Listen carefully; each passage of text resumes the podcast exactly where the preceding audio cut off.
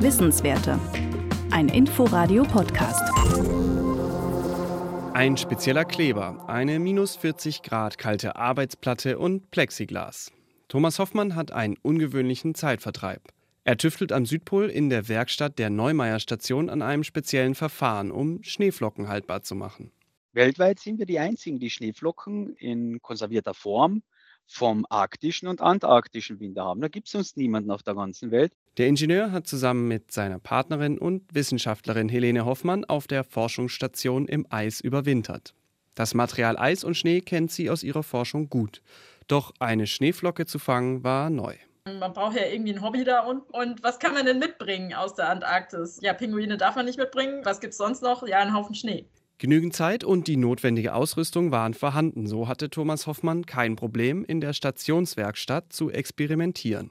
Ja, dann, also ich muss ja sagen, ich bin ja dann ein wenig eskaliert, was das Ganze angeht. Äh, habe da ja verschiedene Klebstoffe abgemischt, um eben die Schneeflocken immer feiner abprinten zu können, was echt gut funktioniert mittlerweile. Und also es ist schon, es ist irgendwie ein bisschen ausgeufert und schon recht komplex geworden irgendwann. So eine verewigte Schneeflocke ist circa Streichholzkopf groß und kann sehr unterschiedlich aussehen. Exakt identisch sind Schneeflocken nie. Die grundlegende Technik gibt es schon seit den 60ern. Spezieller Kleber härtet um die gefrorene Schneeflocke aus, welche ganz langsam verdampft. Zurück bleibt ein sichtbarer Abdruck. Mittlerweile heißt das Projekt Cryosity, auf Deutsch eine Mischung aus Eis und Neugierde. Dazu gehört zum Beispiel konserviertes Antarktiseis von vor 200.000 Jahren, dargestellt in einer Lichtinstallation. Mit dem man wirklich die Mikrostruktur von dem Eis sehen kann. Das Projekt beschreiben die beiden selbst als eine Brücke zwischen den harten Fakten der Klimaforschung und der vergänglichen Schönheit der Natur es gibt zu jeder einzelnen Schneeflocke, die wir haben, zu jeder Eisprobe, gibt es einen kompletten Datensatz dazu. Ja?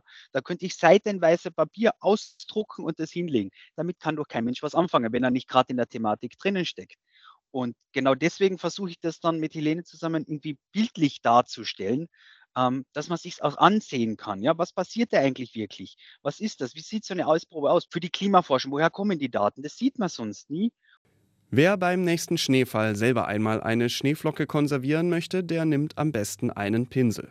Damit lässt sich die gefangene Flocke leichter auf ein Glasblättchen bewegen. Es folgt ein Tropfen sehr kalter Sekundenkleber und ein Deckblättchen obendrauf. Nach zwei Tagen Gefrierschrank sollte die Schneeflocke so für immer haltbar bleiben. Wissenswerte. Ein Podcast von Inforadio. Wir lieben das Warum.